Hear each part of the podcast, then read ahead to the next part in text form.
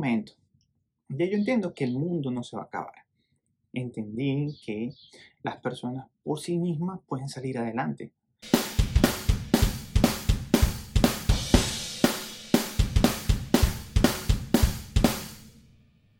Y bienvenidos a el episodio número 20 de Sin Nada que Hacer. Llegamos a 20, ya tenemos algo de que alardear, ¿no? Pase los 60 suscriptores. Y gracias, gracias a todos los que vieron el último video. Que hasta la hora y hasta la fecha va a ser el video más reproducido. Pasé las 100 reproducciones. Pero bueno, yo creo que el tema se prestaba. Y bueno, nóteseme la cara de alegría porque creo que ya le estoy encontrando la, la cosita, ¿no? Sin embargo, bueno, disclaimer por aquí. A todas aquellas personas que esperan un episodio semanal, de verdad disculpa, pero es que hay gente mamahueva que me deja embarcado. ¿Ok? Entonces, a veces se hace un poquito difícil, a veces se hace un poquito engorroso porque esta gente que yo creo que va a hacerle bien a a mi podcast, de verdad me caga un poquito la programación. Y bueno, así pasó la semana pasada, esta semana también, estoy esperando por alguien y nuevamente hagamos una campaña. Invitemos a gente seria. Invitemos a gente seria porque de verdad hacen perder el tiempo a uno, uno se programa, uno tiene el tiempo justico, medidito para hacer las cosas y que te salgan las cosas bien no salen. Y precisamente de eso es lo que te quiero hablar hoy, yo solito, desde aquí, desde mi búnker, aquí está el, el, mapa del mundo, ahí está Venezuela, ahí está la chinita y el béisbol. Un poquito de aromaterapia porque estamos viejos y estamos creyendo en eso. Como este es el podcast de los de más de 30 años, hablemos de temas que nos interesen un poquito, que son de gente de 30 años o más, o gente cercana a los 30 años. Hoy te quiero hablar de tu manejo del tiempo. Ojo, no soy economista, ojo, no soy coach, pero voy a dar ciertos tips que a mí me funcionan y que en la web podamos encontrar. Como primer punto, quiero desarrollar que cómo es tu planificación. ¿Cómo manejas tu tiempo? Te pregunto. Porque en mi caso, contextualizo, si estás llegando por primera vez, hombre divorciado de más de 30 años, no vive con pareja alguna, a veces sí, este, pero soy como quien diría responsable de mi propia existencia. Yo estoy pendiente más de mí mismo. Ojo, no tengo hijos y, eso hace que quizás mi contexto sea un poquito diferente al tuyo. Pero si migraste, si estás solo, este, y todo lo que te rodea se parece a lo mío, este es tu video. Puede servirte. En el manejo de de tu tiempo, que es la primera parte que quiero tocar en el podcast, eh, es importante hacer varias discriminaciones de lo que es importante en tu vida, de las cosas que tienes que, darle prioridad para el devenir de los días. Entonces, una forma de las que a mí me funciona y el que recomiendo y de las que leí en su momento, es escribirlo todo.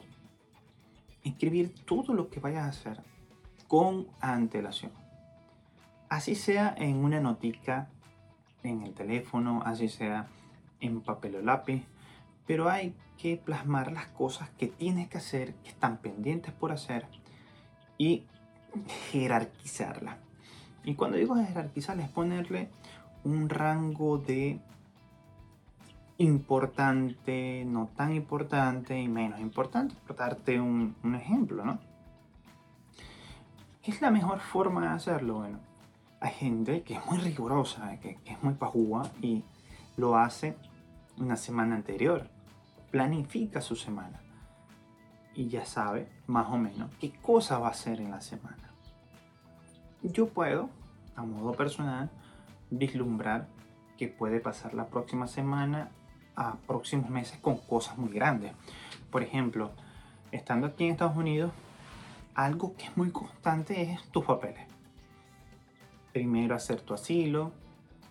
Si llegas con esa opción de asilo político, este, luego de eso estar pendiente del correo a cada instante y cuando ya te llega la notificación, tienes que ahora ir a las huellas.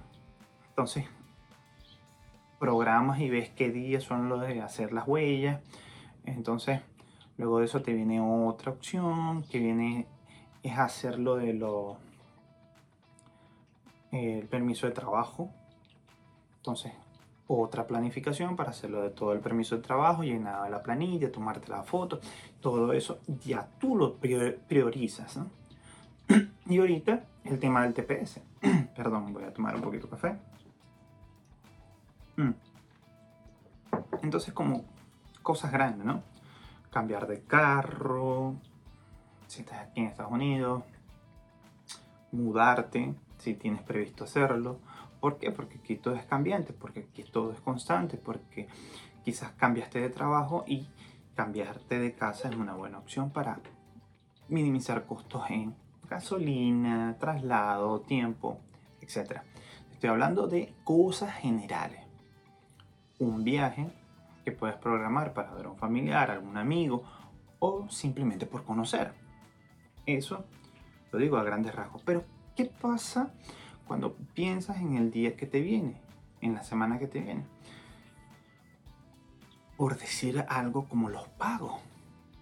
Pagar arriendo, pagar cuotas de carro, pagar seguro médico, pagar seguro del carro,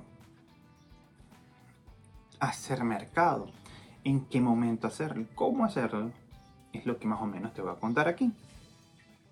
Si eres muy organizado, ya tú sabes que la próxima semana ves la nevera, tienes que hacer compras. ¿Y en qué momento hacerla? Mi recomendación para las compras del hogar es hacerlas todas en un mismo sitio. Que aunque en, en creencia de mi familia que está aquí, buscar la economía es lo más importante, los céntimos o los dólares o los pesos donde estés que te puedes ahorrar en ir a otro sitio, lo vas a recuperar en tiempo. Me explico. Si voy a un sitio donde lo tiene todo, donde yo sé que puedo encontrar todo, ¿para qué voy a ir a demás sitios si voy a gastar gasolina tiempo, gasolina tiempo, gasolina tiempo? Y en la suma y la resta del tiempo, gasolina y esfuerzo, porque es más exposición a las vías, es más esfuerzo manejar. Si concentramos todo en un mismo sitio, podemos hacer las compras un día, si lo hace semanal, a la semana o cada 15 días o una compra mensual. Las compras mensuales son como que para artículos de menos desgaste, de menos rotación. Pero si lo, lo logras hacer semanalmente, en un mismo día, quizás una hora que te convenga mucho, mucha gente ve que al finalizar el día hay menos colas para pagar, hay igual movimiento y surtido, te puede funcionar. Termina la jornada laboral, te vas te echas un baño o vas directamente, haces las compras y te vas a encontrar el supermercado mucho más vacío. Ahora, si la compra necesita algo general de algo de mayor demanda, ok, eso son compras que tú vas a ir programando en el resto de la semana. O pueden ser unas compras que tú haces en otro sitio mayorista y lo haces una vez al mes o dos veces al mes. Pero este tip que te acabo de dar de, de hacerlo todo en un mismo sitio te va a ahorrar mucho dinero y te va a ahorrar esfuerzo también en el, en el, proceso. Así creas que te vas a ahorrar dinero en otro lado. Planificar ya tu jornada laboral o tu jornada diaria tiene que ser muy importante de hacerlo el día antes en la noche o temprano en la mañana. Porque los que lo hacen en la noche es porque hizo una autoevaluación de lo que ya pasó en el día, ¿no? Me explico. Pasó el día, son las 10, son las 11, son las 12, dependiendo de la hora que tú te acuestes. Y en la noche tú empiezas a recordar todo lo que hiciste en el día y ya activas el cerebro para tu próximo día, ¿no? Pero si eres de las personas que quedas agotado, quedas fusilado mentalmente, entonces dedícale tiempo a la mañana. La mañana es la que te va a ayudar a ti.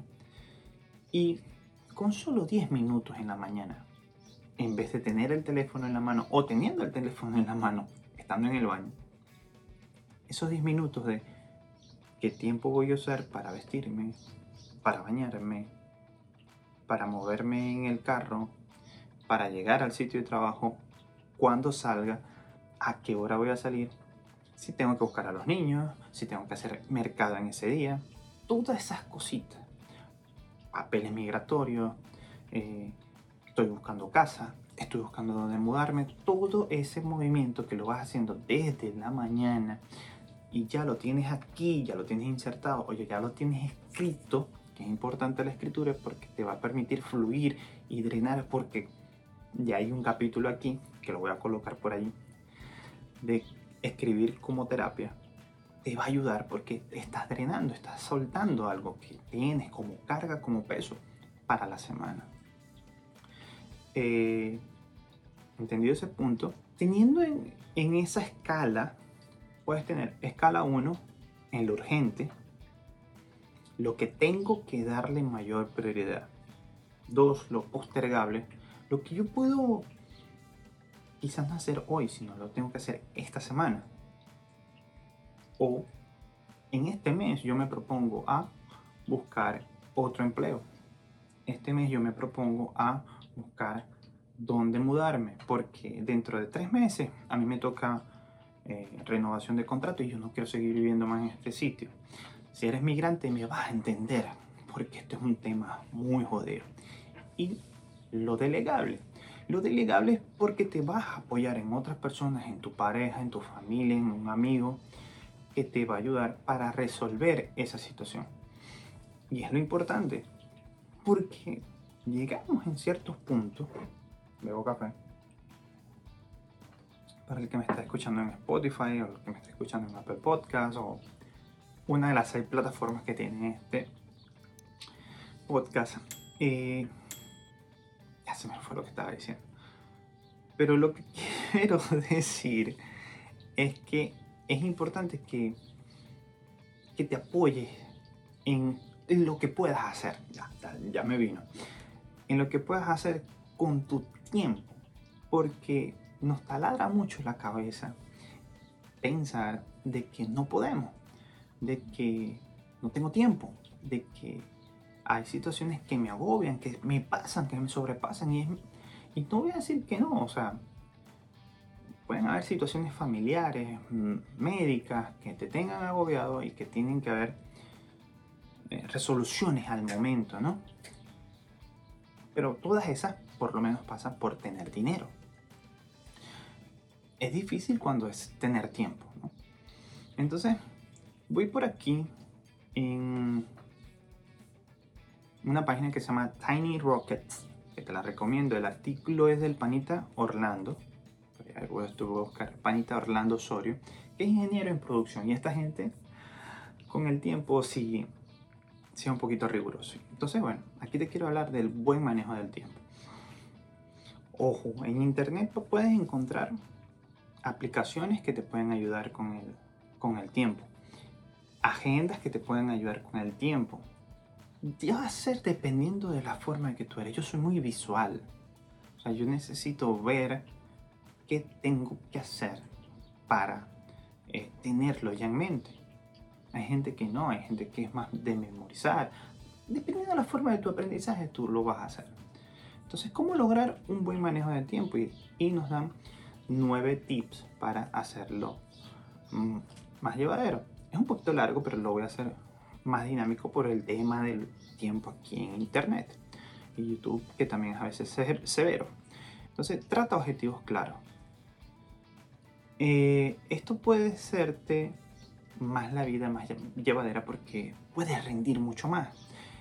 ¿Y cuántas veces no ponemos en una balanza las cosas y creemos que lo que estamos haciendo este, no nos deja tiempo en, e ideas claras, ¿no?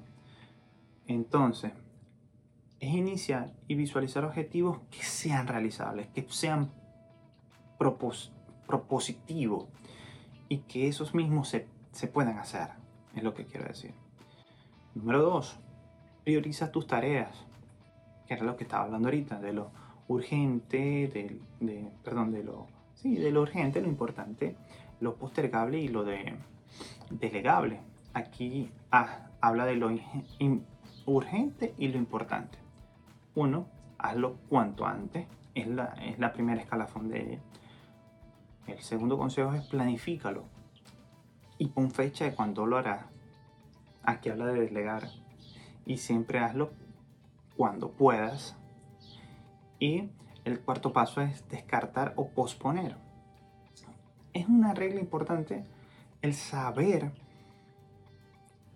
dejar pasar las cosas. Saber que en este momento no se va a poder hacer, pero que en algún momento lo vas a realizar. O que simplemente no lo vas a hacer. Aunque nos taladre la mente, aunque nos joda la mente un ratito. Bueno, lo puedes hacer. Número 3. Organízate con la regla del 80-20, conocida como el principio Pareto. Esta técnica mantiene el 20% de tus esfuerzos, produce un 80% de tus resultados. Es decir, que es la ley que nos viene a explicar que es cuanto más frecuente pongamos en marcha una acción, más posibilidades tendremos de lograr los resultados que queremos obtener. Entonces, ¿de qué define esto? si te concentras, si pones todo tu esfuerzo en un 20% de las cosas que tienes que hacer, vas a obtener un 80% de felicidad. Por ejemplo, para dedicarle aproximadamente 96 minutos al día a aquellas actividades importantes, esto quiere decir el 20% de tu tiempo, vas a lograr un poco de equilibrio y una gestión mejor del tiempo en tu rutina diaria. Te voy a dar un ejemplo. Yo soy contratista independiente en su momento voy a decir, ¿qué hago? ¿no? Pero trato de, en el momento que estoy trabajando, meterle todo. Hago una pausa y vuelvo y le meto todo. Esto me permite trabajar cuatro días y medio, cuatro días y medio, tener tiempo para mí, para hacer mis cosas en el fin de semana y yo descanso mis fines de semana productivamente en dinero hago igual o más que alguien que trabaja 20 horas más que yo. ¿Se entendió? Vuelvo y repito. Trabajo en dos intervalos de tiempo en el día. Solo trabajo cuatro días y medio a la semana. ¿Se entiende, no? Cuatro días y medio en los cuales le invierto una cantidad de horas que ya yo sé, que yo sé que dispongo para ello y gano, y gano lo que una persona que trabaja 20 horas más que yo ganaría, pero descanso dos días y medio o dos días. Es parte de lo que yo hago, esfuerzo completo en ese momento, en ese, en ese instante, para que me pueda otorgar esta ley del 80-20. 4. Construyes hábitos clave. Y este es el poder del hábito. Es una forma de cómo adaptar costumbres que nos hagan hacer llegar a ese 80-20. Si yo tengo una, un equilibrio en mi vida, puedo tener balances para poder estar eh, mucho más acostumbrado a ciertos hábitos. Y esta, esta página nos indica varios hábitos. Mejorar tu alimentación, porque la alimentación va a ser el combustible para que puedas hacer las cosas sueño de calidad, porque el sueño de calidad es el que te va a permitir recuperar la energía que gastaste porque le pusiste esfuerzo en ese 20% y obviamente eso desgasta mentalmente y físicamente. Mantener un bienestar físico y mental. Entonces, si hablo de lo físico, es que tienes que hacer ejercicio. Haz, haz algún tipo de ejercicio. No te estoy diciendo que hagas gimnasio, que te metas a CrossFit, que hagas, no sé, zumba, bailoterapia. No, activa el cuerpo. Y entre lo mental, haz cosas que en ese 80% de placer te activen lo mental. La lectura, la, eh, inclusive la televisión, una película, algún hobby que tú tengas. Yo en mi caso escribo y hago también este contenido para internet, ya tengo 20 episodios. Y abandonar hábitos como fumar, el alcohol, etc. Que el hábito del vicio sea disfrutable para que pueda entrar en el bienestar mental. Se, entendió, ¿no? O sea, si voy, a, si voy a abandonar un vicio, que el vicio de que yo pueda tomar café, o que puedas tomarte una copa de vino, que te puedas tomar una cerveza, es para que sea parte del 80%, que sea disfrutable, no que sea algo que sea que te tenga atado allí. Bueno, hábitos claves que tienes que incluir en tu vida. Entonces, elimina los malos hábitos. Sal del, vicio, del círculo vicioso. Y es importante esta palabra. Evita la procrastinación. Una palabra nueva que se incluye. Quizás haga un episodio de eso. Este, que es de postergar todas las cosas. Porque bueno, sí, como seres humanos somos propensos a postergar ciertas situaciones y no enfrentar situaciones porque sabemos que nos puede traer algún problema afectivo, porque nos puede traer algún problema emocional o porque simplemente va a requerir esfuerzo o tiempo, que es lo que estamos hablando, tiempo.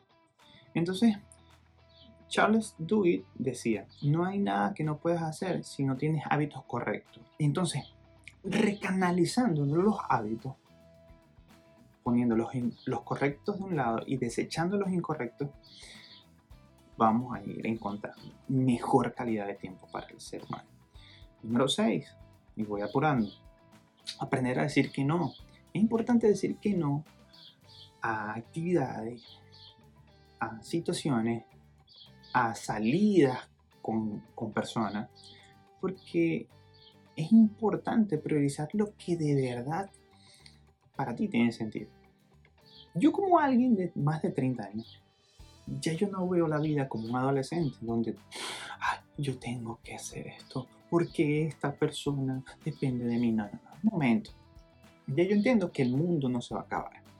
Entendí que las personas por sí mismas pueden salir adelante entendí que mis amistades, por mucho tiempo que pase, como ya son amistades constituidas, van a esperar por mí y yo voy a esperar por ellos. No soy tóxico en ese, en ese sentido. Aprendí que mi familia es mi familia va a estar allí para mí y yo para ellos en el momento que sea de importancia y de relevancia. Entonces, una fiesta una reunión, algo donde no te sientas cómodo, ¿de qué no quieres ir? Si eso sabes que te va a traer un momento incómodo. ¿Ok? Seguimos. Número 7. Limpia y organiza. Yo por lo menos trato de cuando supe esto, y no es, que las apliqué las 9 de una, sino como ingeniero graduado, que era la limpieza y el orden. Es lo mismo en la misma paja. Te sentías mejor cuando tu escritorio estaba organizado. Porque no les ha pasado de que ven personas que tienen el escritorio vuelto un culo, que no saben dónde están las cosas, que no encuentran nada. Esto también te permite mejorar tu tiempo y la calidad de cómo funcionas en la vida. Igualito pasa. ¿Qué es una meta que te propongo yo hoy? que al que puedo se la digo. En la mañana, cuando despierte, antes de salir, mira al cuarto. Puede estar desarreglado, sí, pero que la cama no. Ojo, que la cama no. No te vayas de tu casa o de tu cuarto sin haber tendido la cama. Primera acción del día. Si tú logras esa vaina, y lo haces rutina todos los días. La satisfacción de cuando tú vuelves a la casa. Y por lo menos entres al cuarto y sabes que tienes ropa sucia, que tienes que lavar, que es una tarea de prioridad. Pero que la cama esté arreglada y esté limpia, te va a hacer el día mucho mejor. Eh, recuerda que, bueno, aquí el estilo minimalista, aquí dice que te aconsejamos que dediques 30 minutos en la mañana para planificar y organizar tu espacio de trabajo o de estudio. Créenos que es un tiempo importante dentro de la rutina. Porque yo aquí no hablé quizás de trabajo, ¿no? hablé más de, vida cotidiana, de, tu vida, pero también el trabajo requiere un, un poco de esfuerzo, ¿no? Y mételo en esa rutina. No te digo que sean 30, que sean 20, no, que sea tu tiempo. Y en el tiempo que tú organizaste ya tu jornada, bien sea privada, personal o laboral, ya la tienes hecha. Y bueno, como octavo punto, aplica la técnica Pomodoro. La técnica Pomodoro es un nombre muy peculiar y el que sabe de cocina sabe que es una receta. Pero bueno, es una técnica que se desarrolló Francis Cirilo, o Cirilo, creo que es francés, quien propone este método de la correcta gestión del tiempo. ¿Qué significa esto? Que para darte una actividad, a esa sola actividad, dedícale 25 minutos de tu mayor esfuerzo. Que era lo que yo te decía que cuando trabajo le meto, le meto chola en ese tiempo. Pero para hacer una actividad, dedícale 25 minutos, que es lo que se tardaría hacer la receta de la salsa de pomodoro. Sin esos 25 minutos le dedicas, le metes todo, puedes hacer la actividad o resolver una actividad, planificar una actividad que necesita según el tiempo y el esfuerzo hacerse, ¿no? Y como punto número 9, planifica y disfruta. Si haces una correcta planificación, el buen manejo del tiempo se enfoca así en lo mejor de cada día, mejor de cada momento. De nada sirve trabajar horas extra. Y eso lo aprendí yo en este país. Las horas extras, por muy generosas que sean, por muy lucrativas que sean, no te va a devolver, primero, el tiempo para recuperarte, el tiempo para estar conectado. Cuando yo llegué a este país yo trabajaba entre 60 70 horas semanales. Ya me sé que trabajaba entre 10 horas, 7 días a la semana. Quizás a veces me quedaba un domingo libre, pero trabajaba 12 horas diarias. Aquí en este país, hermanitos, se trabaja. Pero sabiéndote llevar, manejar tu propio tiempo, sabiéndote ahorrar y planificar, lo vas a lograr. Y bueno, si priorizas todo esto, eh, todo tu día va a tener un poquito más de sentido. Última recomendación que hace aquí Tiny Rocket, el panito Orlando, es que si tienes que hacer un time management, puedes hacer búsquedas con otros manejos de tiempo con aplicaciones que pueden ser como Wunderlist, Todoist o Basecamp, que son algunas herramientas que te ayudarán a convertir eh, y planificar tu tiempo. Ya con todo esto, yo quería hablar de las finanzas personales, pero ya van 28 minutos. Entonces eso quiere decir que estamos llegando al final de este episodio. Hmm. Si te gustó o si llegaste hasta aquí, te invito a suscribirte, a darle like y a recomendarlo, porque eso hace que nosotros los creadores de contenido crezcamos. Te voy a ir colocando estas aplicaciones y estos videos, estas recomendaciones por aquí en algún momento y dejaré el tema del presupuesto personal para otro episodio que quizás algo que, que tú también necesitas y que yo también voy a recordar cómo hacerlo y sin más nada que decirte espero que tengas una excelente semana productiva semana dependiendo cuando yo publique esto. Y esto ha sido todo en un episodio más de Sin nada que hacer. Bye.